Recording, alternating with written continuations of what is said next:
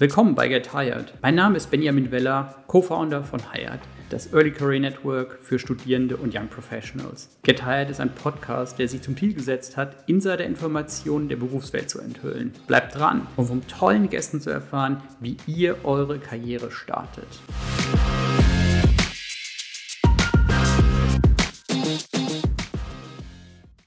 Willkommen zu unserem neuen Podcast. Ähm, heute geht es um Investmentbanking und Private Equity und wir haben einen äh, ganz tollen Gast hier, den ich seit vielen, vielen Jahren kenne und seit sehr, sehr vielen Jahren schätze. Roland Weinfurtner, Dr. Roland Weinfurtner, früher Managing Director bei der Deutschen Bank und jetzt Senior Partner in einem PI. Roland, vielen, vielen Dank, dass du heute da bist. Wir freuen uns sehr, dass du da bist. Ja, ich freue mich äh, über die Einladung, Benjamin, und ähm, die Entwicklung von Hired sehr beeindruckend, wie schnell das geht und wie schnell das jetzt auch konkret wird. Vielen, vielen Dank, dass du hier bist. Roland, wir haben ganz viel zu bereden über deine Karriere in der Deutschen Bank, deine Karriere äh, generell im Banking, ähm, deine Karriere jetzt im Private Equity. Ich bin total gespannt. Und zum Ersten würde ich dich gerne fragen, du hast ähm, in, äh, in München Mathematik studiert ja. Habe ich das richtig in Erinnerung? Und in ja. Bayreuth promoviert. Ja. Zu welchem Thema kannst du uns das kurz erklären? Ich glaube, es ist was Kompliziertes.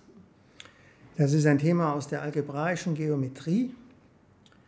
Und da geht es um komplexe Flächen, sogenannte Bordiga-Flächen.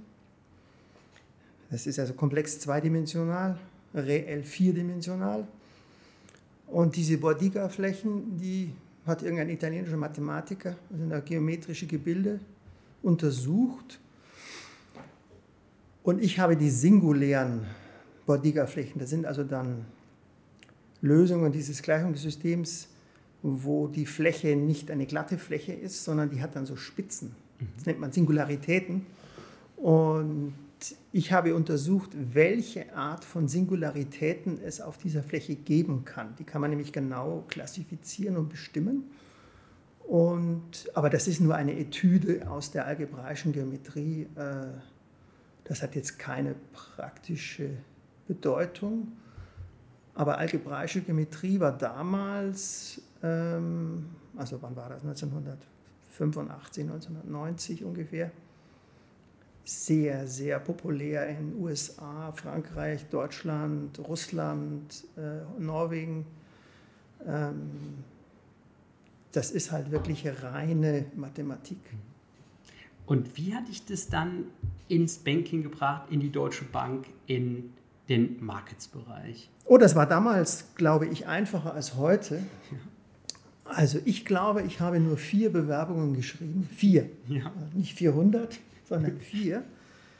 Ich habe zu einer Bewerbung keine Antwort bekommen. Boston Consulting hat mir abgesagt. Und die Bayerische Rückversicherung und die Deutsche Bank haben mir beide ein Angebot gemacht. Mhm.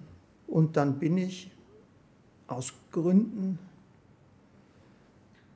das könnte ich jetzt heute gar nicht mehr rekonstruieren, aber ich bin dann nach Frankfurt zur Deutschen Bank gegangen. Warum, weiß ich nicht. Äh, bei der bayerischen Rück hätte ich dann wahrscheinlich eine Karriere bei der Schweizer Rück gemacht, die, die der Eigentümer ist von der bayerischen Rück und würde wahrscheinlich heute in Zürich leben. Gut, dass du dich für die Deutsche Bank Ja, genau. Das, so hätten wir uns nicht kennengelernt. In der Tat, ja. ja genau. In der Tat. Ähm, ihr habt ja dann damals, Anfang der 90er Jahre, ich glaube, das kann man sich dann heute schwer vorstellen, dass Banking ja noch ganz anders war als heute, dass du erstmal ganz viele Sachen implementieren musstest. Also ihr habt ja dann angefangen, ähm, ähm, vieles im Bereich Zinsen zu optimieren, damals schon zu digitalisieren eigentlich. Wie kann ich mir so Banking 1992, 93, 94 vorstellen? Ja, also was jetzt für mich persönlich, für meine Karriere, also 92 bei der Bank angefangen, 94 bin ich ins Trading gewechselt. Das verdanke ich einer Amerikanerin, die mich sozusagen aus dem, aus dem Analytics Risk Bereich reingeholt hat auf den Trading Floor, weil die einen sozusagen einen, man, nannte das damals despektierlich einen Sidekick brauchte. Also äh, der ja die Spreadsheets gemacht hat, der mit den Brokern telefoniert hat. Ähm, man nannte ihn als einen Sidekick. Ich glaube, das würde man heute nicht mehr so sagen dürfen. Ich glaube, das habe ich einen negativen Touch. Aber ich war sehr stolz darauf, der Sidekick von Susan Schulte zu sein. Und das war der größte Karrieresprung. Ja, jetzt, wie war das damals? Also, heute ist das ja ein hochentwickelter, sehr liquider Markt, der Derivatemarkt. Und damals, 1994, war das noch sehr unterentwickelt. Und das hat jetzt nicht jeder anbieten können. Also die Deutsche Bank übrigens auch nicht. Ähm, aber die Deutsche Bank hat sehr schnell verstanden, dass sie das dringend lernen muss, weil sonst die Amerikaner den deutschen Kunden anbieten. Ähm, ja, und dann haben wir das entwickelt und naja, der Urswap, den kennst du ja, oder? Den Urswap. Also sagen den, die Mutter aller Swaps. Die Mutter aller Swaps. Okay, ich glaube, für den Benefit of everyone. Kannst du das noch kurz erklären? Also die Mutter aller Swaps, von dem sich alles ableiten lässt, sozusagen genetisch die Urzelle. Fünf Jahre Swap gegen sechs Monats LIBOR. Nein, der Urswap okay. geht noch viel weiter zurück. Der ja. Urswap stammt aus dem Jahr 1981. Ja. Also damals schon 13 Jahre zurück und war zwischen der Weltbank und IBM. Mhm. Die Bank, die das arrangiert hat, war Salomon Brothers. Ja. Salomon Brothers war sehr, sehr innovativ. Die, über die gibt es auch das eine berühmte Buch, oder? Das, Liar's Poker. Liar's Poker, genau. genau. Genau die Leute aus Liar's Poker haben den Swap gemacht. Und dieser Swap ist der Prototyp aller zukünftigen Swaps, dieser Millionen Geschäfte, die später gemacht worden sind. Und es ist eine wunderbare Win-Win-Win-Situation für alle drei Beteiligten. Weil die Weltbank hatte bei der Schweizer Nationalbank ihr Schweizer Frankenkonto überzogen und durfte in der Schweiz keine Schweizer Franken mehr aufnehmen. Mhm. Hat ihr die Nationalbank untersagt, weil sie ihr Limit überschritten hatte, ihr Währungslimit. Die Weltbank brauchte aber Schweizer Franken und D-Mark für ein bestimmtes, bestimmtes äh, Projekt. IBM hatte in Deutschland und der Schweiz Unmengen an Produkten verkauft und schwamm in Schweizer Franken und Deutschmarks und wusste nicht, wohin damit. Und die anzulegen war irgendwie nicht so attraktiv. Und dann hatte die Salomon Brothers die super einfache Idee, einen Cross-Currency-Swap aufzulegen, den ersten der Geschichte meines nach meinem Kenntnisstand, mhm. der allererste, den es gab wo einfach die Weltbank im Dollarmarkt eine Dollaranleihe aufgenommen hat, was super einfach war für die Weltbank, und hat dann von IBM die Schweizer Franken entgegengenommen und hatte die Schweizer Franken, die sie eigentlich nicht haben durfte, weil die Nationalbank ihr keine mehr gegeben hatte, aber IBM hatte jede Menge. Also hat sie die Schweizer Franken von der IBM bekommen und im Gegenzug hat die Weltbank an IBM Dollar ausbezahlt. Und das war die einzige Währung, die irgendeinen Wert hatte für, für IBM. Und alle waren glücklich. Und Salomon Brothers hat eine Marge auf diesen Swap verlangt. Das würde man sich heute nicht mehr vorstellen können, wie, wie viel Salomon Brothers daran verdient hat. Aber alle drei haben, glaube ich, daran gewonnen. Und das, glaube ich, ist so der, das schönste Beispiel für ein sinnvolles Derivategeschäft, wo allen drei Parteien geholfen wird. Mhm. Und nur dann macht es ja Sinn. Also jede der Parteien hätte sagen können, also die, die, die Weltbank hätte sagen können, wir mussten ja was machen, weil die Schweizer Nationalbank uns das nicht erlaubt hat. Und IBM sagte, es wäre unverantwortlich gewesen, so viele Schweizer Franken auf dem Konto zu haben, wo alle unsere Liabilities in Dollar sind. Warum sollten wir so viele Schweizer Franken haben? Wir mussten diese Schweizer Franken loswerden. Und Salomon Brothers hatte gesagt, wir waren die Einzigen, die eine Margenlinie mit beiden hatte. Wir waren die Einzigen, die das überhaupt darstellen konnte. Und wie viel die dann daran verdient haben, war damals irrelevant. Hauptsache, es funktionierte. Ja. Das ist der Urswap und Alle anderen Swaps lassen sich von diesem Swap ableiten. Genau wie Salomon Brothers mittlerweile, dann, dann irgendwie zu Salomon Smith Barney und dann irgendwann City. ist man City in der City Group aufgegangen. Und dann natürlich leider hat es seine Innovationskraft komplett verloren. Als Teil der Citigroup kann man natürlich nicht so innovativ unterwegs sein wie als kleines Unabhängiges. Investmenthaus. Und das habt ihr als Basis genommen und dann hat sich daraus viel entwickelt, Anfang der 90er Jahre. Ja, ja, sehr viele Anfragen von Volkswagen, von BASF, von der Bayerischen Hypotheken- und Wechselbank, von, also von diesen so Standardnamen, ähm, die das alle nicht konnten, die aber alle blitzschnell kapiert haben, dass sie alle identische Situationen irgendwie haben. Und jetzt brauchen die jemanden, der ihnen das möglich macht.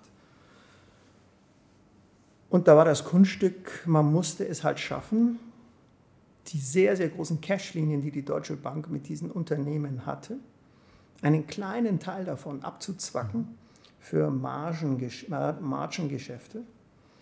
Und Wenn das möglich war, dann konnte man eigentlich zwei Stunden später den Swap abschließen. Das ist heute anders, ja. Das ist heute anders. Ja. Heute ist man in Competition mit 30 Banken und es geht über irgendein Clearing-System und wird an der Börse irgendwie und fünf- 15 Regulatoren gucken drüber. Das war damals anders. Das heißt also, so der Hauptunterschied zu, zu heute ist sicherlich, du hast wahrscheinlich natürlich wesentlich leistungsfähigere Systeme, über die alles Mhm. abgewickelt wird, was damals wahrscheinlich noch sehr hemdsärmlich dann, dann gelaufen ist. Oder hat, da hat man ja wahrscheinlich dann Damals gab es also in der Deutschen müssen. Bank gab es einen Herrn Rhein, wie der Fluss, Ja. Herr Rhein, von der Abwicklung. Und Herr Rhein kannte die 80 Swaps, die die Deutsche Bank damals hatte, alle persönlich. Und hat die alle persönlich die Coupons gezahlt, den LIBOR-Fixings gemacht. Ähm, Das hat ja eine, zwei, drei Jahre, hat Herr Rhein alle Swaps der Deutschen Bank verwaltet, äh, bis das dann irgendwann mal zu viel wurde und dann hat man es was hat man dann gemacht? Und hat man irgendwann mal irgendein schlechtes US-System gekauft und irgendwann ein bisschen später dann hat man es dann auf Bloomberg gemacht, aber das kam viel später. 80 Swaps, das heißt, es würde wahrscheinlich heute innerhalb von wenigen Minuten zusammenkommen weltweit, oder? Ja, da bei 80 Swaps, bei der Deutschen Bank, wie lange machen die heute für 80 Swaps? Wahrscheinlich ein Vormittag. Genau. Das ist wirklich spektakulär. Also so die, die Geschwindigkeit erhöht sich massiv Ja. und dann wahrscheinlich auch so die, ähm, die Berechenbarkeit von, von Instrumenten mit eben der Verfügbarkeit von ganz anderer Hardware und Software, dass man, ähm, ja, dass man halt ganz anders wahrscheinlich rechnen konnte, oder? Also ich hatte... Nein, ich würde behaupten, dass diese Spreadsheets, die wir damals geschrieben haben, die waren nicht auf Excel, die waren auf was. Was ist der Vorgänger von Excel? Der Vorgänger von Excel ist. Es gibt einen Vorgänger von Excel. Ja, es gibt einen Vorgänger von Excel. Ähm, auch ein Tabellenkalkulationssystem, also so grüne Zahlen auf schwarzem Grund war das Ja. noch. Ist so eine Ähm, DOS-Oberfläche. Eine DOS-Oberfläche Ja. und das hieß. Das fällt uns wieder ein. Ja, Aber jedenfalls nicht einmal in Excel, sondern der Vorgänger. Ich würde aber behaupten, dass das alles schon ziemlich präzise war und sogar die Cross-Currency-Basis konnte man da schon einprogrammieren. Äh, Glaube ich jetzt nicht, dass es da von der Berechnung her große Unterschiede gegeben hätte. Es war halt an nichts angeschlossen, es war ein Standalone Spreadsheet.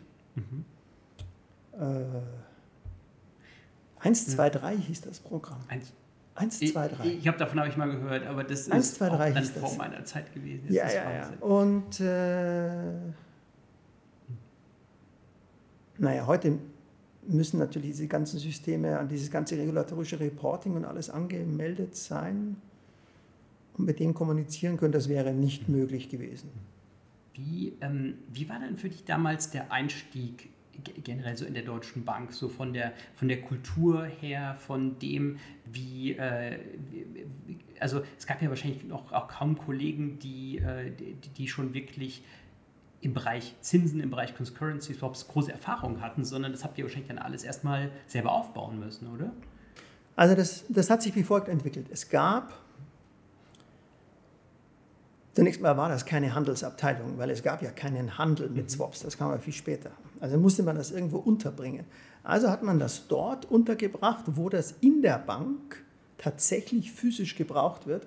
Und das ist in der Treasury. Die Treasury mhm. musste natürlich schon irgendwie Cross-Currency-Swaps machen können. Wenn die irgendwie eine Schweizer Frankenanleihe begeben hatten, dass sie die in den Deutschmarkt zurückswappen konnten und so weiter. Also hat man diese Abteilung zunächst mal in der Treasury untergebracht. Mhm. Und da waren wir auch ein paar Jahre, bis es dann so liquide wurde, dass man diesen Swap-Handel in die Handelsabteilung transferieren konnte.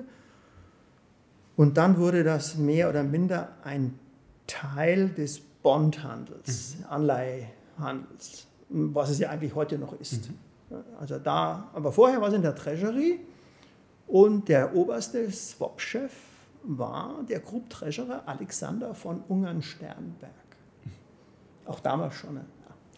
Herr Alex von Mühlen war ja auch, ja, auch schon, waren immer schon irgendwelche Adligen, die die Treasury in der Treasury äh, die sagen hatten. Und Herr Alexander von Ungern-Sternberg hat dieses Swap-Geschäft extrem unterstützt. Mhm.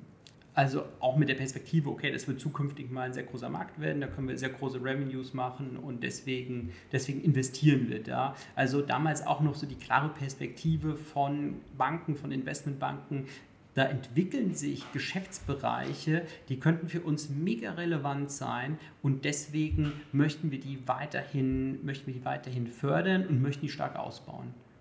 Ja, genau so war das, ganz genau. Mhm ist es jetzt ein, ein, Thema, was für viele Banken eine riesen Herausforderung ist. Also dass man nicht mehr so wirklich weiß, in welchen Bereichen so die, äh, in welchen Bereichen Investments sinnvoll sind, weil so diese, diese großen Trends aktuell so ein bisschen fehlen, oder? Was denkst du dazu? Ja, das ist, das ist sehr unübersichtlich geworden. Mhm. Aber trotzdem ist das auch heute so, bei egal welchem Geschäft und ob das jetzt irgendwelche Tokens sind oder irgendwelche Kryptowährungen oder was auch immer. Ich glaube, man muss immer versuchen, so eine Situation wiederherzustellen, wo alle drei Parteien gewinnen und wo alle drei ein Motiv haben, was sozusagen auf Gegenseitigkeit beruht, wie die Weltbank mit IBM damals. Ähm, und dann würde ich sagen, sind solche Geschäfte auf jeden Fall sinnvoll. Du hattest ja auch eben schon angedeutet, dass Salomon damals ein, eine extrem hohe Marge hatte, dann über die, über die Zeit bis heute ist ja die Marge auf den einzelnen Geschäften, gerade was jetzt so standardisierte Geschäfte betrifft, tendenziell ja eher sehr, sehr geschrumpft. Wie, wie war das damals in den 90er Jahren? Also ihr konntet wahrscheinlich damals noch ähm, auf einzelnen Transaktionen sehr gutes Geld verdienen. Ja, ja, also als ich ankam, das war sozusagen schon, ich bin schon nach dem Urswap. Goldrausch ja. eigentlich schon, ich bin schon, 94 war das schon fast vorbei, aber in den späten 80er Jahren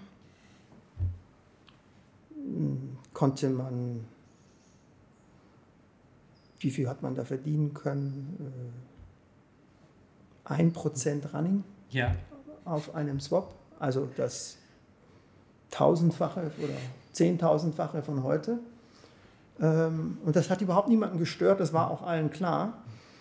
Äh, die beiden anderen Parteien hatten auch mehrere hundert Basispunkte hohe Vorteile von der Sache. Ähm, das war schon gerechtfertigt, würde ich sagen. Märkte, die nicht liquide sind, sind halt teuer. Ja. Genau, sind teuer. Für, für alle Parteien. So ist das halt. Ja. Dann kam ja dann Ende der 90er Jahre diese ähm, massive Bewegung in alles, also diese erste Tech-Aktienwelle, die Dotcom-Bubble. Ja, die erste Dotcom-Bubble. Mhm. Wie hast du das erlebt? Oder warst du dann noch in Frankfurt oder warst du dann schon in. in da war ich noch in Frankfurt. Mhm. Die erste Dotcom-Bubble. Mhm. Ja, die habe ich natürlich wahrgenommen. Die hat auch zu Verwerfungen am Zinsmarkt geführt. Aber mit, also mit Nasdaq und Tech-Aktien hatte die Deutsche Bank damals, glaube ich, nicht so viel zu mhm. tun. Also so richtig erschüttert, glaube ich, hat uns das nicht. Mhm. Ähm, und jetzt viele Anekdoten dazu kann ich nicht erzählen. Mhm. Ja, es war ja dann auch so, so, so eine Zeit, in der ähm, in der gerade so dieses alles, was Aktien betraf, sehr, sehr präsent war in den Medien. Ähm, jeder, ja, aber als die Telekom ne, natürlich. Als, genau, als die Telekom, als die Telekom an, an, dem, an den Markt kam und jede, und jede äh, Entschuldigung, jede Hausfrau und jeder ähm, Student und jede, jeder Großvater, irgendwie gab es ja so, da gab es richtig Fernsehwerbung, mhm. dass jeder diese Telekom-Aktie kaufen soll. Da glaube ich, war das aller, allererste Mal, dass in Deutschland so eine Aktienkultur überhaupt mhm. Beworben wurde. Ja. Vorher hatten ja nur ein paar reiche Leute Aktien. Entschuldigung, nicht so, so das war ja so, ne? oder, oder irgendwelche Unternehmer, mhm. sonst hatte ja niemand Aktien. Und das hat aber dann leider sehr, sehr schnell zu Exzessen geführt in diesem sogenannten neuen Markt. Mhm. Gab es ja so einen Frankfurter neuen Markt. NIMAX. Ja. Der NIMAX, der NIMAX 50 oder NIMAX 100. Ja, das, da, das, das, war, das ging zu schnell. Mhm. Das war schon gut gemeint, ging dann aber zu schnell und glaube ich, hat dem Kapitalmarkt in Deutschland nicht geholfen. Was ja viele ähm, auch, die das so von, von außen beobachten, sehr stark unterschätzen, ist ja oft, dass der ganze Markt rund um Aktien im Vergleich zu dem Markt zu Zinsen natürlich ein relativ kleiner Markt ist. Also mhm. Der Markt für Zinsen und der Markt für, für äh, natürlich auch in dem Moment für, für, für Währung ist ja, ist ja ein, um ein viel, vielfaches größer und ja. in vielen Bereichen auch viel bedeutender für die Realwirtschaft, weil äh, ein IPO macht ein Unternehmen meistens einmal oder vielleicht zwei, dreimal, wenn es noch Secondary Offers gibt, aber so diese Finanzierung über den Kapitalmarkt, was äh, die Anleihen betrifft, was ähm, die, die Währungsschwankungs- oder die, die, die, die Absicherung von Währungsschwankungen betrifft, das ist ja was, was Unternehmen quasi oder permanent betrifft. Mhm. Genau, ja, ganz genau so ist es. Wie hast du dich dann, ähm, wie ging deine Entwicklung weiter? Du bist ja dann in, in London gewesen, hast da ähm, große internationale äh, Institutionen betreut. Ja, zunächst mal habe ich dann in London, also irgendwann, das war 2006 glaube ich, oder 2007, 2006 glaube ich, hat mich der Rates-Chef darum gebeten, nach London zu kommen, um das institutionelle Rates-Geschäft dort zu leiten. Und dann gab es eine Möglichkeit, wieder was ganz Neues zu machen, was dann auch für die Bank neu war. Und das waren sogenannte Fund Derivatives. Also das war nicht im Asset Management, das hat sich Fund Derivatives genannt, würde sich auch heute noch so nennen. Das ist jetzt sozusagen, das sind jetzt Derivate, Underlying, also ich war jetzt gewohnt Zinsen und es gab mhm. Equity Swaps, waren Underlying Equities und das war jetzt ein Geschäft für, wo das Underlying Fonds waren, mhm. insbesondere Hedgefonds. War ja so eine, das war damals so eine, da waren die Hedgefonds ganz groß im Kommen und haben Wahnsinnszuflüsse gehabt. Die hatten aber auch Strukturierungsbedarf und mussten umverpackt werden, mussten Dinge swappen, mussten. Äh, und dann hatte ich die Gelegenheit, das mitentwickeln zu dürfen. Mhm. Ja, es war sehr interessant. Wie war für dich diese Transition von Frankfurt nach London? Was, was hat dir in, in beiden Städten gefallen? Ähm, soll, wollen wir jetzt Frankfurt mit London vergleichen? okay. Das ist natürlich ein, natürlich ein unfairer das, Vergleich, ja. weil das ist ein, das, Benjamin, das ist eine, eine ja, unfaire Frage, weiß, weil Frankfurt ist eine sehr kleine Stadt mit 700.000 Einwohnern, London hat 8 Millionen. Äh, London ist die Hauptstadt des Vereinigten Königreiches, Frankfurt ist ein Verkehrsknotenpunkt. Äh, und ein Internetverkehrsknotenpunkt. Ein Internetverkehrsknotenpunkt, ja. Aber es ist bei weitem nicht die Hauptstadt von Deutschland. Ähm, der Vergleich, glaube ich, ist unfair. Mhm. Das kann Frankfurt gar nicht leisten, was London leisten kann. Übrigens kann Frankfurt auch nicht leisten, was Paris leisten kann. Äh, Paris ist auch eine sehr große Stadt, bin mit einer Französin verheiratet. Das kann ich fast noch besser beurteilen mhm. als London. Ähm, das macht natürlich schon etwas aus, wenn man in einem zentralisierten Land lebt, wo in Frankreich ist halt alles in Paris und in United Kingdom ist halt alles in London und in Deutschland ist alles irgendwie verteilt. Mhm. Und darum ist rein von den Geschäftsmöglichkeiten ist natürlich Frankfurt überhaupt nicht zu vergleichen mhm. mit London oder Paris. Ähm, ich lebe aber trotzdem weiterhin. Es wird, muss natürlich mich fragen, aber warum, wo, warum bist du denn dann hier?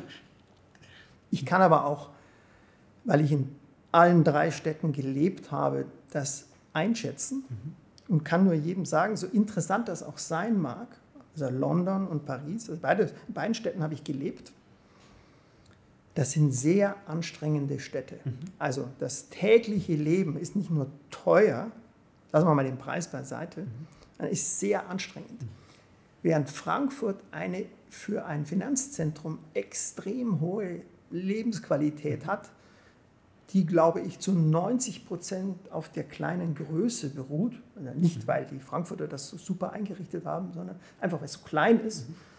Und darum fühle ich mich in Frankfurt sehr wohl, weil mir London jetzt einfach, ich habe sogar eine Wohnung in London, also ich müsste nicht mehr im Hotel wohnen, aber ich bin da nie. Es ist einfach eine sehr anstrengende Stadt. Ja, also ich unterschätze es auch immer, wenn man von Frankfurt irgendwo anders hinkommt. Wenn man Meetings in unterschiedlichen Bereichen der Stadt hat, ist man in Frankfurt gewohnt, also ich brauche maximal 15 Minuten von ja. A nach B. In London ist es natürlich auch gerne mal eine Stunde dann. Oder zwei. Oder zwei Stunden. Ja. Ähm, und all das ist natürlich auch schon ziemlich anstrengend in dem ja, Moment. Sehr anstrengend. Also, dass man, dass man nie so wirklich planen kann. Ähm, also, gerade wenn man jetzt auch auf Roadshow in ähm, in, in London ist, äh, komplett durchgetakteter Tag und gar nicht so viel Buffer einplanen kann, das macht nicht so viel Spaß. Ja, das mhm. ist halt schon schön, dass man hier in Frankfurt so ähm, im Zweifel von der Allianz Global Investors zur UBS, zur DWS und äh, auch zur DK Bank in dem Moment einfach ganz laufen könnte und die Union Investment ist auch nicht so weit, könnte man auch noch hinlaufen. Absolut. Der, der, wie nennt man das? Bei euch geht es ja jetzt hier um Studenten und Young Professionals. Young genau. Professionals. Der Talentpool ist natürlich in London viel größer, mhm. logischerweise. Das ist ja ein Magnet. Ich glaube, dass der Magnet eine kleine Schramme bekommen hat mit diesem Brexit. Mhm. Ich glaube nicht, dass das geholfen hat. Mhm. Äh, das ist jetzt aber zu spät, es ist schon passiert.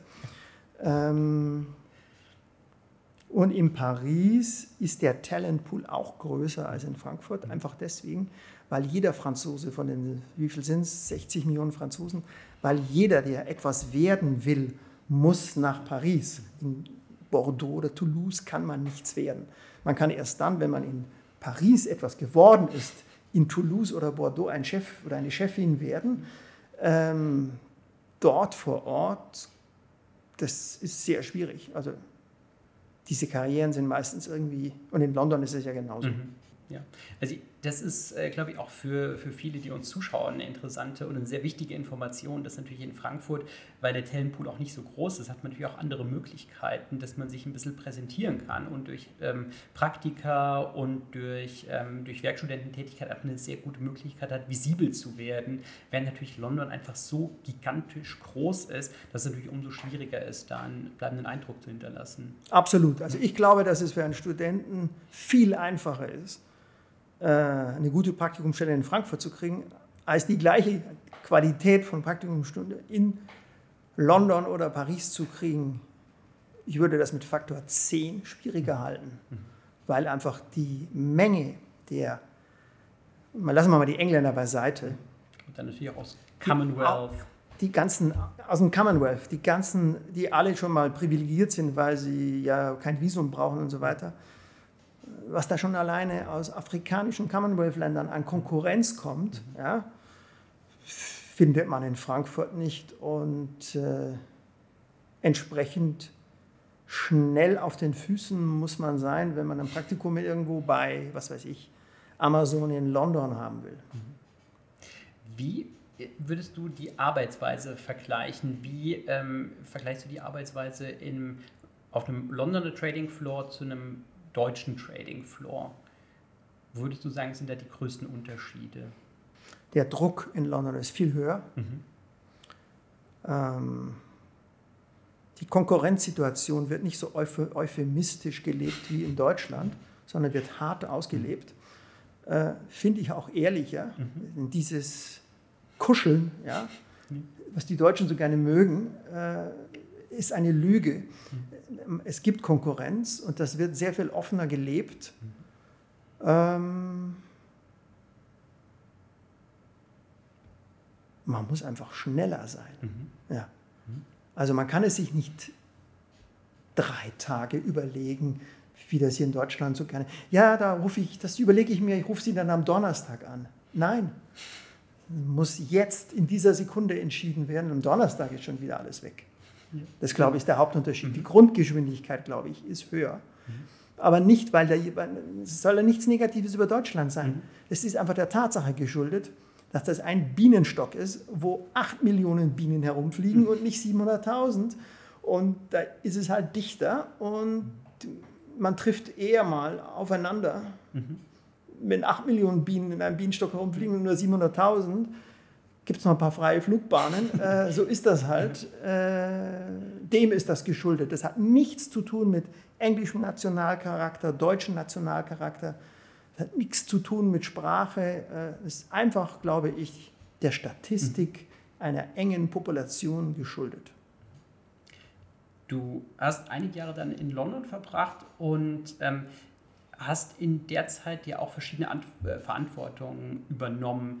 Ähm, wie war das so, ein, ein Team in UK zu leiten? Also was war das, was war so deine, deine Hauptverantwortung? Weil äh, ja, so viele Investmentbanker sind ja auch schon sehr stark incentiviert, weil jeder weiß, also wenn das Jahr hervorragend läuft, dann gibt es einen guten Bonus und Deswegen, wie funktioniert Management in einer Bank? Also was macht ein Bankmanager in dem Moment, im Besonderen im Investmentbanking oder in, in Markets? Ja, also das Interessanteste an der Aufgabe in London war nicht der Teil in London, mhm.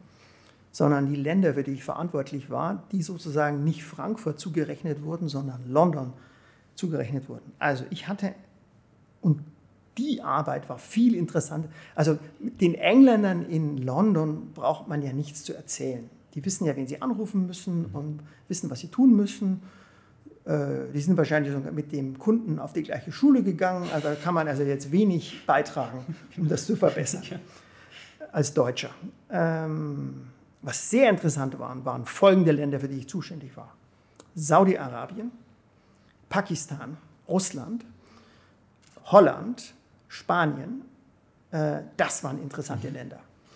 Italien, äh, also die höchste Schwierigkeitsstufe ist Saudi-Arabien. Mhm. Saudi-Arabien kann man ja, muss man ja richtig aufpassen.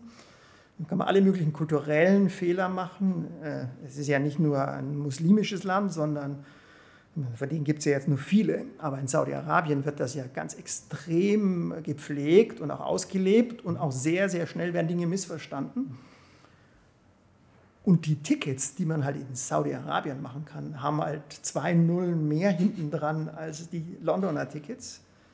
Das war sehr gut. Pakistan war sehr interessant. Ähm, Russland war natürlich sehr interessant. In Russland muss man höllisch aufpassen, aber es war ein sehr, sehr interessanter Markt. Vor allen Dingen im FX, also Dollar-Rubel und Euro-Rubel, vor allen Dingen Dollar-Rubel war schon ein sehr, sehr interessanter Markt wahrscheinlich jetzt noch interessanter ist, mhm. leider wegen diesen Entwicklungen, diesen Krieg. Äh, und Holland ist eine so ausgeprägte Händlernation. Es ist ja erstaunlich, in diesem kleinen Land, wie viele große Unternehmen dort ihren Sitz haben. Und das sind schon ausgesprochen gute Händler, die Holländer. Ähm ja, also die Hauptaufgabe bestand eigentlich darum, sozusagen diese Gruppe von Ländern mhm. irgendwie effizient zu betreuen und dafür zu sorgen, dass die Bescheid wussten, was eigentlich Sache war. Mhm. Weil man natürlich bei der Deutschen Bank in Moskau sich überhaupt nicht dafür interessiert hat, was jetzt in London oder New York oder Frankfurt ablief. Das war den Russen völlig egal, und den Saudis auch. Erfolgreich Geschäfte konnten sie aber nur machen, wenn sie jemanden hatten, der ihnen erklärte, was jetzt sozusagen als nächstes kommt, worauf sie sich fokussieren müssen, was möglich ist und was nicht möglich ist.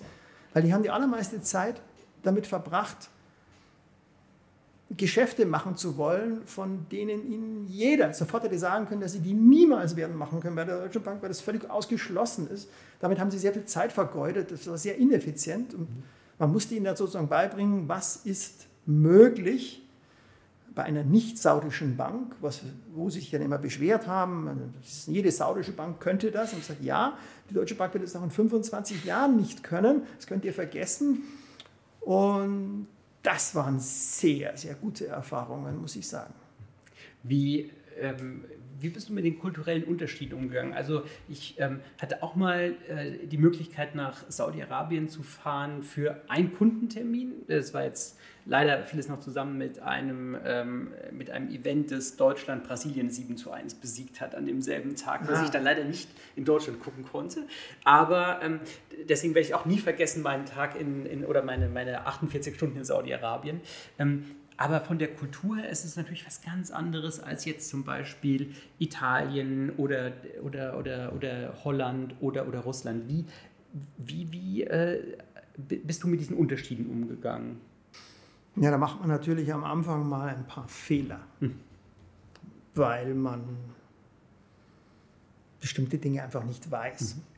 Also verwendet bestimmte Wörter in englischer Sprache, die absolut tabu sind in Riyadh. Mhm. Äh, das lernt man dann aber schnell, weil es ist ja immer ein freundlicher, mhm. bilingualer, bikultureller Mensch dabei, der irgendwie in New York studiert hat. Mhm irgendein Saudi ist ja dabei, der einem dann zur Seite nimmt und einem erklärt, der sagt dann, Dr. Rowland, unfortunately, you cannot say. Äh, und dann, wird dann, dann versteht man das. Äh, solange man diese Fehler nur einmal macht, nehmen die einem das auch nicht übel. Mhm. Andererseits, wenn man lernbereit ist, weiß man sehr, sehr, sehr viel mehr über Saudi-Arabien oder Pakistan, auch ein sehr interessanter Markt, oder Abu Dhabi, Vereinigte Arabische Emirate, Katar. Man weiß dann ja sehr, sehr schnell viel, viel mehr darüber als 98 Prozent der Besatzung auf dem Trading Floor, die sich damit nie beschäftigt hat und gar nicht weiß, wie es geht. Und das ist dann schon ein komparativer Vorteil und das hat sich auch ausbezahlt. Äh, das einfach zu wissen, ähm, weil es kommen dann halt so Situationen, äh, was war ein schönes Beispiel? Ah ja, genau.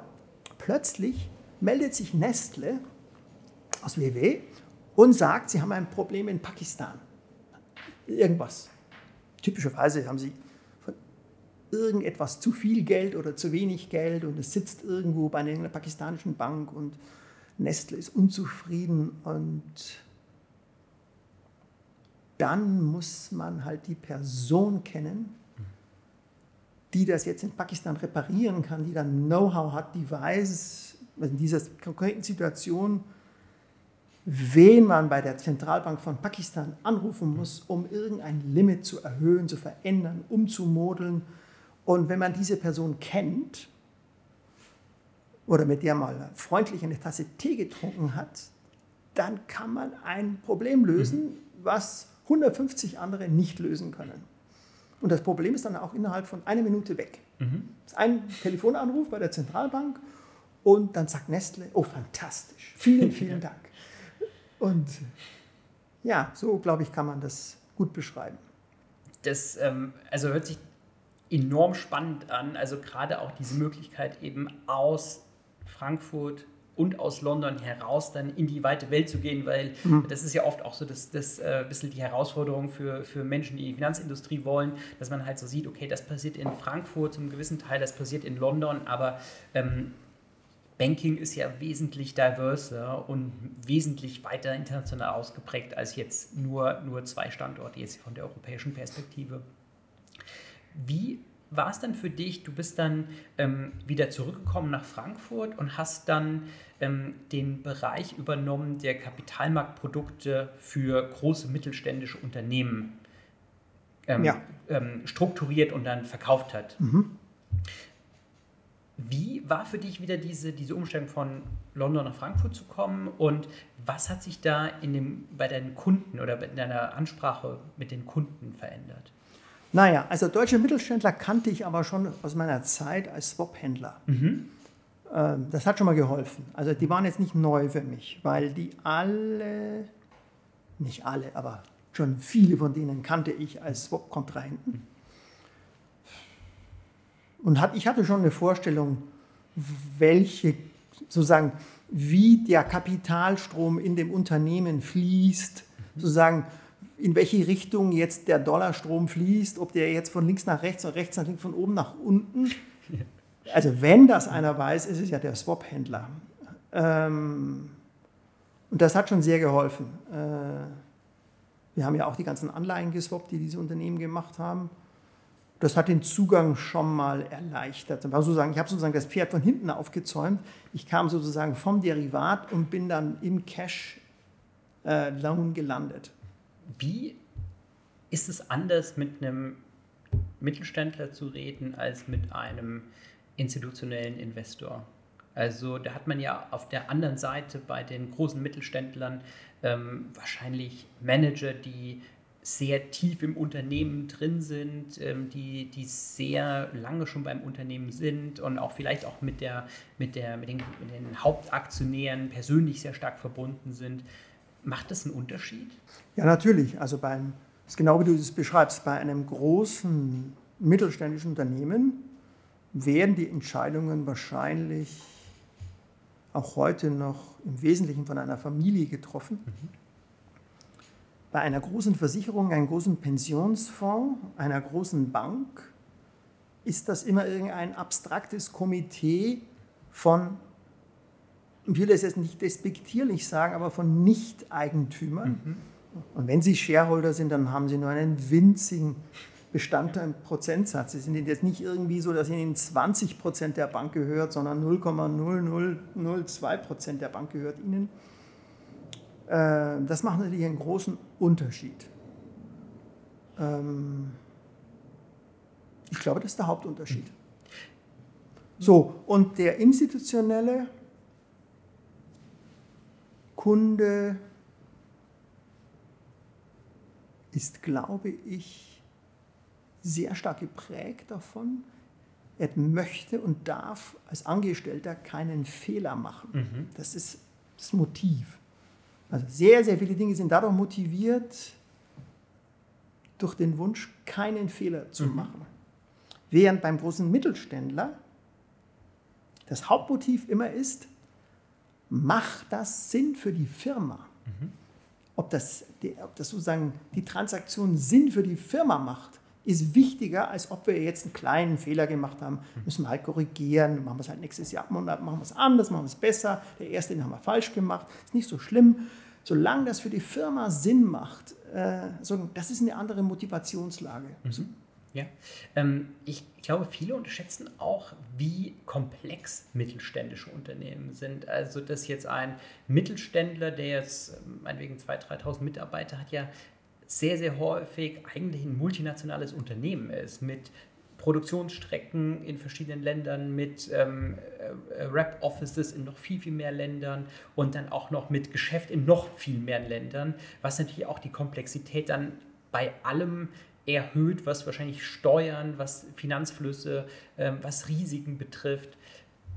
Das ist dann wahrscheinlich auch der Bereich gewesen, wo ihr dann aktiv wart. Also dass ihr dann dem Unternehmen ähm, Lösungen vorgeschlagen habt, wie Währungsrisiken, wie Zinsrisiken, ähm, wie man dem am besten begegnet. Ja, also ich glaube, das kann man immer, kann man abstrakt immer sehr einfach beschreiben, wie das ist. Also so ein mittelständisches Unternehmen mit ein paar tausend paar tausend Mitarbeitern, vielleicht Milliarde oder zwei Umsatz, kann natürlich nicht mit Volkswagen oder BASF oder Daimler-Benz konkurrieren. Das kann ja nicht gehen. Er ist ja irgendwie 1 zu 100 oder 1 zu 50. Hm. Der. Gut, die Überlebensstrategie von diesen Familienunternehmen besteht immer darin, dass sie in, auf einem ganz kleinen speziellen Produktspektrum oder einer Serviceleistung, die sehr, sehr spezifisch ist, ein Alleinstellungsmerkmal hat und dort international führend ist. Und meistens ist es so, dass dann internationale Großkonzerne inklusive Volkswagen, BASF und Daimler-Benz genau diese Leistung bei diesem Unternehmen abfragen, weil sie das selber nämlich gar nicht so gut können, dass diese berühmte Zulieferer, klingt alles immer ein bisschen despektierlich, diese Zulieferersituation ist ja eigentlich die, eine, eine Abhängigkeitssituation auch von der anderen Seite, mhm. weil diese spezielle Zylinderkopfdichtung bekommt man irgendwo anders. Können die bayerischen Motorenwerke selber gar nicht bauen. Die kaufen sie schon immer ein. Die kaufen sie schon seit 100 Jahren ein. Und BMW, ja, könnte schon, selbstverständlich können die Ingenieure von BMW auch selber Zylinderkopfdichtungen bauen. Die taugen aber dann nichts, sondern es gibt schon irgendjemanden in dem Fall jetzt in Baden-Württemberg oder drei, die das besser können wie jeder andere auf der Welt. Und die leben dann halt von diesem einen Produkt, mhm. wo sie auch wirklich immer die Besten sind und wo sie auch verglichen mit großen DAX-Konzernen, naja, wenn der DAX-Konzern 3% in Research und Development investiert oder 4 oder 5, also ein Mittelständler kann auch mal 10 oder 15 oder 20% in Research und Development investieren einfach um sicherzustellen, dass seine Zylinderkopfdichtung die beste auf diesem Planeten ist. Das hat wahrscheinlich auch viel damit zu tun, dass das Reporting anders ist, oder? Dass viele große Unternehmen halt sehr stark quartals ähm, gesteuert Quartalszahlen spielen für diese Mittelständler überhaupt keine Rolle. Die ja. sind völlig irrelevant. Wir liefern die ab, aber das, spielt, das interessiert die Familie nicht. Mhm. Ja, das, also ich finde es einen sehr, sehr, interessanten Bereich, weil gerade ja die Betreuung von mittelständischen Unternehmen in Deutschland eine riesige Bedeutung hat für mhm. viele Unternehmen, weil ähm, also die ähm, äh, mehreren zehn Millionen Arbeitsplätze, die im Mittelstand existieren, ja. ähm, von Unternehmen gestellt werden, die selber extrem innovativ sind, damit natürlich auch wiederum sehr, sehr interessante Kunden für für Banken, für, ähm, für Wirtschaftsprüfung, für, für, für Beratungsunternehmen sind. Und ja, das Wissen über diese Unternehmen ist schon, ist schon Gold wert. Ja. Wie war das für dich, ähm, dann ähm, diese, diese Bereiche zu, zu, zu betreuen rund um die Finanzkrise? Also als dann 2000 2008 äh, äh, erst Bear Stearns die, die Segel gestrichen hat oder musste, Segel streichen musste, dann äh, Lehman Brothers kollabiert. Wie, wie, hast du diese Zeit erlebt? Die Zeit selbst. Äh oder die Zeit davor und die, die, Zeit, die Zeit kurz danach würde mich Also die Zeit davor haben wir das alles ignoriert. Mhm. Es gab ja schon dramatische Warnsignale, aber man möchte natürlich, dass die also wie hat dieser, der Citibank-CEO, der Chuck Prince, hat doch gesagt, as long as the music is playing, we continue dancing. Das, glaube ich, beschreibt sehr gut. Also alle wollten weiter tanzen und die Musik spielte ja noch. Mhm. Ähm, nur ein paar super Genies haben sozusagen die Party verlassen. Ähm, ich erinnere mich noch an, äh, irgendwann äh, Mitte 2008 hatten wir eine Veranstaltung hier ähm, im, im, Hilton mit Anju Jane und Anju Jane sagte, ähm, als so diese, also so nach der, nachdem äh, Bear Stearns äh, dann weg war oder das Problem anscheinend gelöst war, das war es jetzt, Gott sei Dank ist alles vorbei, jetzt kann es weitergehen. Ja. Und er dann sagte, ja, it's perhaps not over. Ja. Und er solle Recht behalten. Ja, ja. also ich glaube, dann, also in der Phase, wo das dann genau passiert ist, war das ziemlich uninteressant.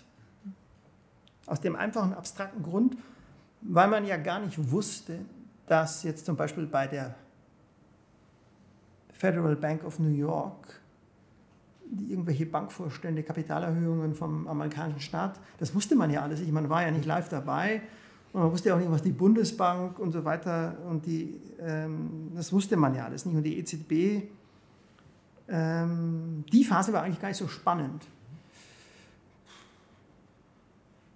Interessant wurde das für uns im negativen Sinne dann leider erst, als das Scherben zusammenkehren begann. Und das hat dann ja ein paar Jahre gedauert. Also ich würde sagen, in der eigentlichen Phase hat man nur gemerkt, dass irgendwo im luftleeren Raum irgendetwas passiert, dass man konnte dann auch vermeintlich etwas darüber, aber natürlich leider mit Zeitverzug von ein paar Tagen hat man das dann im, auf CNN oder irgendwo gelesen, aber man war natürlich immer zu spät und darum war die Phase, glaube ich, gar nicht so interessant.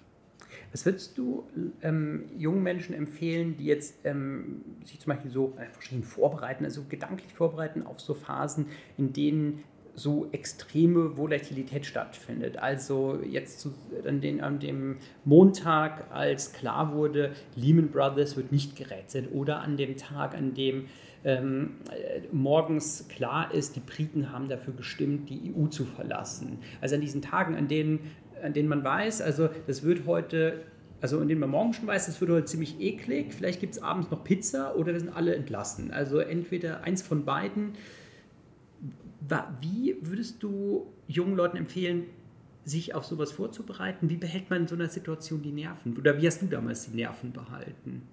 Ja, also ich würde sagen, dass bei der Deutschen Bank nur eine ganz, ganz kleine Gruppe, wahrscheinlich im Vorstand oder um den Vorstand herum, den eigentlichen Stress abbekommen hat. Ich glaube, eine sehr kleine Gruppe von Leuten, dass die eigentlichen Mitarbeiter gar nicht so viel damit mitbekommen haben. Aber die Empfehlung, die ich jedem geben kann, ist folgende. Das sollte jeder junge Mitarbeiter, wenn es denn dann soweit ist, sich darüber im Klaren sein. Eine für den Angestellten sehr unangenehme Konsequenz von solchen Ereignissen ist das folgende. Das kann man praktisch bei all diesen Ereignissen im Nachhinein messen mit, nach ein paar Jahren später. Das Problem ist das folgende. Also bei Subprime war das zum Beispiel so. Bei Cum-Ex übrigens auch. Und bei LIBOR auch. Das für den Angestellten gefährlichste ist das folgende. Zehn Jahre später, 15 Jahre später, 20 Jahre später werden diese Geschäfte, die du jetzt gemacht hast und die völlig in Ordnung sind und die sozusagen dem Zeitgeist entsprechen, die jetzt genau in Ordnung sind, die können aufgrund von so einem Schockereignis plötzlich zehn Jahre später, sagt der Regulator, nee, nee, nee, nee, nee, das hätten Sie nicht machen dürfen. Ähm, und da muss man, das ist sozusagen mein Rat, man muss sich darüber im Klaren sein, dass eine bestimmte Sache, die heute in Ordnung ist, die aber auch schon heute ein bisschen komisch ist. Ja? Also ist in Ordnung, aber ein bisschen komisch ist es schon. Du lachst, aber du weißt, was es ich ist, meine. Ja, es ist legal, aber, aber es, ist vielleicht nicht, es ist, ja. Ein bisschen komisch. Cum-Ex war zum Beispiel sowas. Äh, und Leiber ja auch. Äh, man muss sich darüber im Klaren sein, dass man als Angestellter dafür sich nichts kaufen kann, dass man das Compliance Approval 2008 hatte. Man kann dafür auch 2018 noch vor Gericht gestellt werden, weil die Regulatoren beschlossen haben, das zum Verbrechen zu erklären. Und dann hilft es halt nichts, wenn man nachweisen kann, dass man 2008 ein Compliance Approval hatte, ja, das ist völlig irrelevant, weil die Zeit sich geändert hat und weil es eben einen Schock gab. Wenn es diesen Schock nicht gegeben hätte, dann kann man 2018 sagen, nee, nee, nee, nee, nee, das war 2008 in Ordnung, ist alles so geblieben wie vorher auch. Wenn aber aufgrund eines Schocks sich die Regulierung sich stark geändert hat, ist der Angestellte dem großen Risiko ausgesetzt, dass Dinge, die er im Auftrag seines Unternehmens vor x Jahren gemacht hat, plötzlich in einem anderen Licht erscheinen. Der Volkswagen-Dieselskandal ist auch sowas. Ne? Mhm. Alles immer die gleichen LIBOR, Cum-Ex, Volkswagen-Dieselskandal, was weiß ich. In der Pharmaindustrie gibt es auch schöne Beispiele für irgendwelche Medikamente, die dann. Chemicals. Wie hieß ja. das, wo die ganzen Kinder. Äh, Contergan. Contergan, ja, sowas. Ja, ja, ja. Hm. Dann, dann ging es weiter, also 2000, 2010, 11, 12 war dann ja so diese Aufarbeitung der Krise, begann dann ja und ähm, in, in der Zeit hast du ja weiterhin in, in dem Bereich, in dem Bereich ähm, Midcaps, also in dem Bereich Mittelstand, Mittelstand gearbeitet. Hast du denn auch so mitbekommen, dass so gefühlt die, die Gespräche mit deinem Counterpart, hat sich da was geändert? War man dann vorsichtiger, dass man gesagt hat, also hm, wir bekommen da so viel mit, was die Banken alles falsch machen ähm, und der, der Banker, der früher noch mein Vertrauen hatte, da habe ich zumindest jetzt Zweifel. Ja, das wäre ein Problem gewesen, wenn es sich um eine Neukundenakquisition gehandelt hätte. Dann wäre das wahrscheinlich sehr viel schwerer gewesen als früher. Aber ich glaube, dass die Kundenbetreuer der Mittelständler, ich kann jetzt nur für die Deutsche Bank sprechen, das sind schon die gleichen Personen gewesen, die das die vor der Krise, während der Krise, nach der Krise gemacht haben. Da gibt es eine sehr große Kontinuität. Mhm. Ähm, diese Einzelpersonen haben das Vertrauen der Kunden nicht verloren. Es kann aber durchaus sein, dass die Geschäftsleitung der Deutschen Bank, der Vorstand, sehr viel kritischer gesehen worden ist. Der Vorstand wurde aber sozusagen geschützt durch diesen Puffer, dass er Leute vor Ort hat in den Regionen, die weiterhin Vertrauenspersonen waren, die auch dann immer versucht haben, ja, schön zu reden gab es ja nichts. Also, äh, die haben es nicht schön geredet, aber die haben halt dafür gesorgt. Erklärt. Ja, die haben das versucht zu erklären und die haben einfach dafür gesorgt, dass das normale Tagesgeschäft auf jeden Fall reibungslos weitergeht. Also die hätten es nicht, machen wir mal ein korrigiertes Beispiel. Man darf es natürlich nicht so weit kommen lassen, dass der Mittelständler seine Konten verlagert und irgendwo anders neue Konten aufmacht. Äh, das darf nicht passieren, weil der ist dann für immer weg. Mhm. Solange du das verhindern kannst, solange du diese Relationship weiter intensivieren kannst, genau. hast du dann gute Möglichkeiten. Glaube ich schon, ja. ja. ja. Ähm, du bist dann Ende der 2010er Jahre aus der Deutschen Bank raus und bist jetzt Senior Partner in einem Private Equity Fund. Ja. Kannst Nein, das ist kein Private Equity Fund, es ist hm. ein Multifamily Office. Wir machen Private Equity sozusagen als Side-Dish. okay, aber äh, delicious Side-Dish. Ja. ja. Ähm, kannst du ähm, kurz so erklären, was so der, der ganz große Unterschied ist für dich zwischen Bank und zwischen deiner neuen Rolle? Ja, also das Privileg ist, also man, die Personen, also die Eigentümer von diesem Multifamily Office, die kenne ich seit fast, ja, wie lange kenne ich die? Seit 1994. Mhm.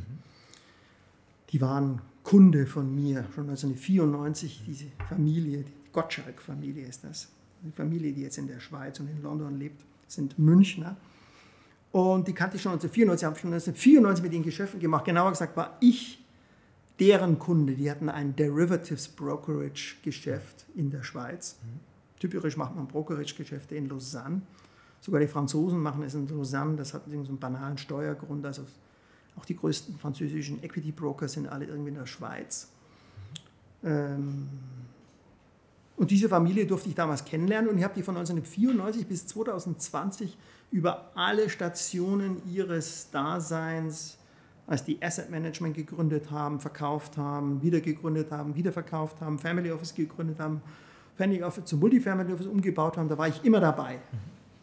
Und ja, die haben mir dann hm, eine Woche, nachdem ich draußen war, gesagt, ich soll doch bitte rüberkommen zu Ihnen. Also das, länger hat das nicht gedauert. Es hat dann erst ein bisschen gedauert, bis ich den Setup gefunden hatte, weil ich musste mich dann ja selbstständig machen und mhm. hier, ich bin ein sogenannter 34F Finanzanlagenvermittler. Also 34F ist irgendwie so die, der regulatorische Status, den das hat. Den muss man erstmal erwerben, damit man das überhaupt darf. Und jetzt bin ich sozusagen die 34F-Filiale oder das 34F-Franchise von diesem Multifamily Office, was, am aller, was das allermeiste Geld damit verdient, Private Equity Fonds, sogenannte Impact Funds aufzulegen. Äh, meistens in Kooperation mit einer der Familien, die in dem Family Office ähm, ihre Verwaltung hat. Wie also wie, wie, kann ich mir das genau vorstellen? Also Impact Funds sind ja das, was, glaube ich, schon viele gehört haben, also rund um den Paris Climate Accord. Ähm, ich glaube, da, das war ja so ein der, der, Kickstarter für diese ganze Bewegung des, mhm. des, Impact Investments. Dann jetzt natürlich mit der, ähm, mit, mit der Konferenz in Glasgow. ähm, hat sich da nochmal sehr viel äh, bewegt. Ähm, du hast ja auch sehr viel Awareness mittlerweile bei, bei großen Teilen der Bevölkerung für das ganze Thema Impact. Ähm, wie kann man es schaffen, dass man dieses Thema Impact von einer ähm, von, von einem Bereich, wo man so sagt, okay, also man spendet Geld, damit etwas Gutes gemacht wird, zu wir investieren Geld, damit etwas Gutes gemacht wird, aber es muss auch eine Rendite haben. Wie, wie kann man das schaffen? Ja, zunächst mal, Benjamin, muss ich mich bei dir bedanken, weil eigentlich hast du mir ja ESG beigebracht. Also du und Kevin Laubach und Podopnik, Gerald Podopnik, die, die, die waren, ihr wart ja sozusagen, so wie ich 1994 irgendwie den Swap erfunden habe, so habt ihr irgendwie ESG bei der Deutschen Bank erfunden. Und das war eine tolle Zeit damals. Ja, und ich habe davon sehr profitiert, weil ich sozusagen äh, schon wusste, was das ist, als ich bei Wedera Partners angekommen bin. Das hätten die auch sehr sonderbar gefunden, wenn ich diese Wissenslücke gehabt hätte. Verdanke ich also euch, dass ich da nicht sozusagen als Idiot da angekommen bin, der jetzt gar nicht wusste, was jetzt irgendwie ein, ein Impact Fund ist. Vielen, vielen Dank. Nee, nee, das ist wirklich so. Äh, bin ich sehr dankbar. Ähm, ja. Also, das ist ganz einfach, wie man hier den Unterschied macht. Also, wovon ich nicht viel halte, sind diese liquiden ESG-Fonds, die versuchen, mit irgendeinem ESG-Rating, irgendeinem einem Artificial Intelligence Algorithmus die guten Aktien von den schlechten zu trennen und dann die grünen guten Aktien zu kaufen und die braunen schlechten Aktien short zu gehen. Ja? Gibt es ja massenhaft.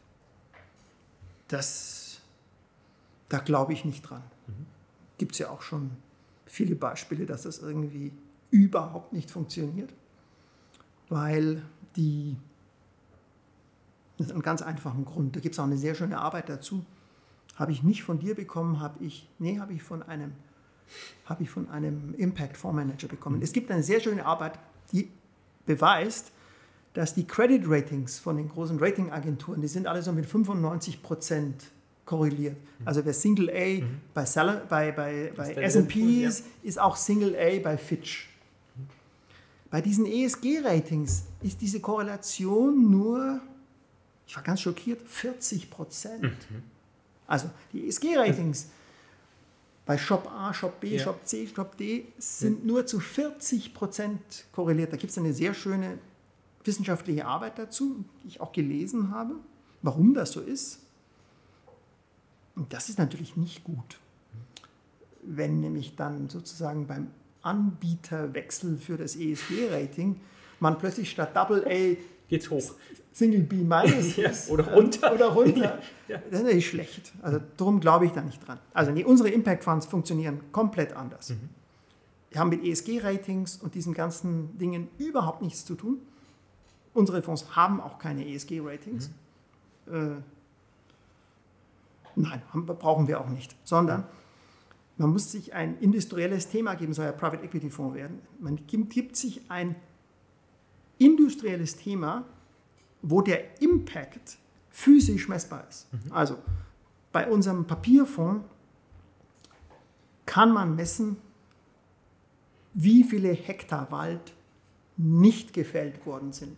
Bei dem Wasserstofffonds kann man messen, wie viel CO2 nicht freigesetzt worden sind, weil das Fahrzeug mit Wasserstoff gefahren ist. Das kann man einfach messen.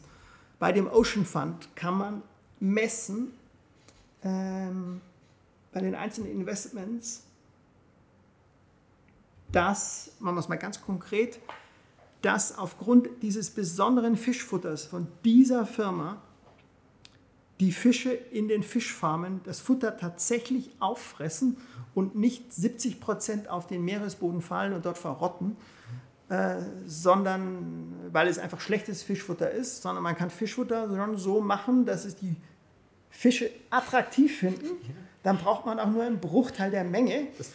Und dann fressen es die Fische aus und das Wasser bleibt sauber und so weiter. Das ist Impact. Das getrüffelte Fischfutter. Genau, das ist Impact, den man in dem Fall an der Wasserqualität messen kann. Ähm, und wir machen ausschließlich Fonds, wo sozusagen der Impact unmittelbar messbar ist. Und fast alle unsere Fonds gehen sehr weit in diesem Commitment.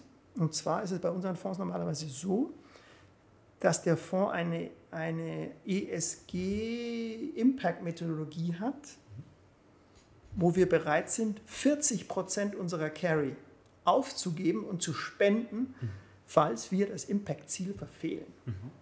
Und wenn ein Private Equity Fund bereit ist, 40 Prozent seiner Carry aufzugeben, kannst du davon ausgehen, dass er das einhalten wird. ja. Und dass er sich sicher ist, dass er es einhalten kann, weil es sozusagen qua Konstruktion sicher ist, dass der Fonds es einhält. Oder der Fonds wird eben zugemacht, dann ist vorbei. Mhm. Aber solange es ihn gibt, wird er dieses, weil kein Private Equity Fonds kann auch nur 15 Prozent von seiner Carry weggeben. Äh, das ist ja suizidal. Ja, in der. Das, das, ist, äh, das ist wirklich beeindruckend. Und ähm, was, ähm, was sagt ihr zu dieser Argumentation? Also zum Beispiel, wenn du sagst, okay, der Wald wird nicht gefällt, das heißt, die Nachfrage für Wald sinkt, der Preis für Wald sinkt oder der Preis für Holz sinkt, was aber dann auf der anderen Seite wieder bedeutet, ähm, generell wird der Preis für, für Holz halt attraktiver, für Holzverbrauchende oder für Holzverbraucher. Deswegen steigt am Ende ist der, ist der, der Impact null. Also das ist ja so ein bisschen die Argumentation, die auch der Professor Sinn aus München bringt. Also wenn wir jetzt quasi ähm, auf das Konsum eines gewissen Gutes verzichten, also auf, den, auf Kohle, dann wird es halt andere Länder geben, die sehr viel mehr Kohle verbrauchen. Gut, also das ist jetzt mal, nehmen wir mal das Beispiel mit dem Wald. Also mhm. dieser Papierfonds mhm. wird also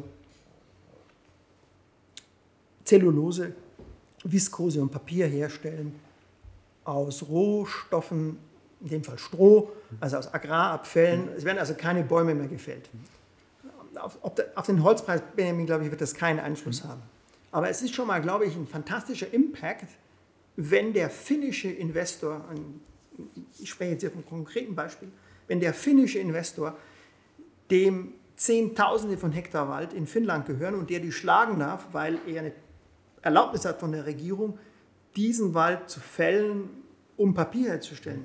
Wenn dieser finnische, dieses finnische Unternehmen sagt, nein, die 8000 Hektar fällen wir nicht und wir werden sie niemals mehr fällen, egal was kommt, wir befrieden sie, das ist Impact. Das ist Impact. Weil dieses Waldstück, da kann man einen Zaun drumherum machen und kann den Kindern sagen, diese Bäume werden nicht gefällt werden, weil wir das Papier aus Stroh herstellen. Ja. Und da haben wir den, okay, dann mitigieren wir das, indem wir sagen, okay, da haben wir ja einfach auch Nachfrage und Angebot gleichzeitig reduziert, dann hat es eigentlich auch genau. einen neutralen Preisimpact, ja. Ja. Also, äh, und der Derivatehändler natürlich geht er sofort einen Schritt weiter und geht natürlich dann her und schreibt auf diese Waldfläche Voluntary Carbon Certificates, um sich die CO2-Tonnen, die dieser Wald einsaugt, sich in Dollar verwandeln zu lassen. Sehr gut. Dann, ähm, worauf ähm, oder, oder was sind so die Qualitäten, die jemand in einem in Private Equity haben muss im Vergleich jetzt zum, zum Investment Banking? Also ich glaube, es ist sehr, sehr schwer. Also in unserem Team gibt es keinen einzigen, in unserem Team haben alle vorher viele, viele Jahre bei einer Bank oder einem großen Asset Manager gearbeitet. Also ich glaube nicht, dass das eine gute Idee ist, zu versuchen, am Tag 1 als Uni-Absolvent -Uni bei KKR anzufangen. Das, glaube ich, wird sehr anstrengend werden. Ich glaube, es ist besser, wenn man ein paar Jahre Finanzgeschäfte schon mal irgendwo gelernt hat, entweder beim Asset Manager oder bei einer Bank. Und dann, glaube ich, sollte man in Private Equity wechseln. Was ist generell so das, was du, was du jungen Menschen mitgeben würdest, die jetzt eine Karriere in der Finanzindustrie planen oder, oder gerne machen möchten, ähm, die sich für viele Bereiche interessieren, also die zum Beispiel diesem, diesem Weg folgen würden. Also ich arbeite erstmal ein paar Jahre in einer Bank oder bei einem Asset Manager, würde mich dann irgendwann mal für äh, Private Equity interessieren. Was würdest du denn mitgeben, was, äh, was die Qualitäten sein sollten, die die jungen Leute erlernen sollten? Also ich bin der Meinung, ich habe ja auch ein paar Jahre an der Universität als Assistent gearbeitet, kenne mich auch ein bisschen mit Studenten aus. Mhm. Wir haben ja beide Recruiting gemacht mhm. ähm, und eure neue Firma ist ja eine irgendwie diesem Recruiting-Universum zugehörendes Unternehmen. Also ich würde einem Studenten das Folgende raten. Er sollte auf jeden Fall ein schwieriges Fach studieren. Also es gibt ja viele Studenten, die sagen, es gibt viele Studenten, die sagen,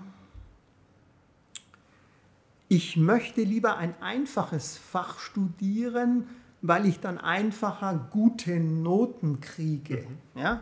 Das glaube ich ist so ein sehr mhm. bequemes, das ist aber komplett falsch. Mhm. Es ist viel besser, ein schwieriges Fach zu studieren und die Schwierigkeitsunterschiede lassen sich nicht wegdiskutieren. Äh, also ich habe Mathematik studiert. Mathematikstudium ist einfach geistig anspruchsvoller und wesentlich schwieriger als Betriebswirtschaftslehre mhm. zu studieren. Es ist einfach so. Ja, ich habe ich habe studiert und ich muss sagen, meine Mathe-Noten waren sicherlich nicht die besten, die ich genau. im, Studium hatte. Das genau. ist völlig richtig. Und es muss auch nicht ein naturwissenschaftliches sein. Das gilt für, die, für das Ingenieurwesen. Also wenn jemand Ingenieur wird, ist das schwieriger. Wenn jemand Sinologie studiert und Mandarin lernt, halte ich das für schwieriger als ein Betriebswirtschaftsstudium. Also ich glaube, man sollte ein schwieriges Fach studieren, was einen richtig interessiert. Selbst wenn man dort nur mittelmäßige Noten erreichen kann, einfach weil es so verdammt schwierig ist. Ich kann mir vorstellen, dass Sinologie, das Mandarin, unglaublich frustrierend sein kann. Mhm. Diese, wenn man da mit 20 Jahren diese Kanji lernen muss, die normalerweise in China irgendwie die vierjährigen Kinder lernen, weil die viel schneller sind. Das ist, glaube ich, sehr frustrierend. Und trotzdem glaube ich, dass am Schluss mehr dabei herauskommt, mhm. als bei einem, Entschuldigung, weichgespülten Business, irgendwas Studiengang. Ja? Ähm, das ist immer der Rat 1. Der Rat 2 äh, wie viel Zeit haben wir noch? Haben wir noch? Wir, wir, also, wenn, wenn du jetzt mit, mit, mit Ratschlägen kommst, haben wir Gut, noch sehr viel Rat, Zeit. Ja. Der Rat 2 ist, dass man auf jeden Fall ein Auslandsstudium machen sollte. Also, ist ja heutzutage nicht mehr so schwer. Also, wer auch immer irgendwo in Land X studiert, sollte auf jeden Fall in Land Y ein Auslandsstudium machen. Und auch hier gilt wieder, bitte sucht euch ein interessantes Land Y. Nicht es muss nicht immer Harvard oder, äh, ich übertreibe jetzt, es muss nicht immer Harvard oder Stanford sein, es muss nicht immer Oxford oder Cambridge sein. Es gibt kleine Länder mit interessanten Universitäten, und ob das jetzt in Neuseeland ist oder in Schweden oder in Kanada, spielt keine Rolle, solange man dort an einer interessanten Fakultät ein interessantes Fach studieren kann. Das sollte man auf jeden Fall tun. So, und jetzt kommt der wichtigste Rat von diesem Podcast. Das ist der Rat Nummer drei, den ich allen Studenten geben kann.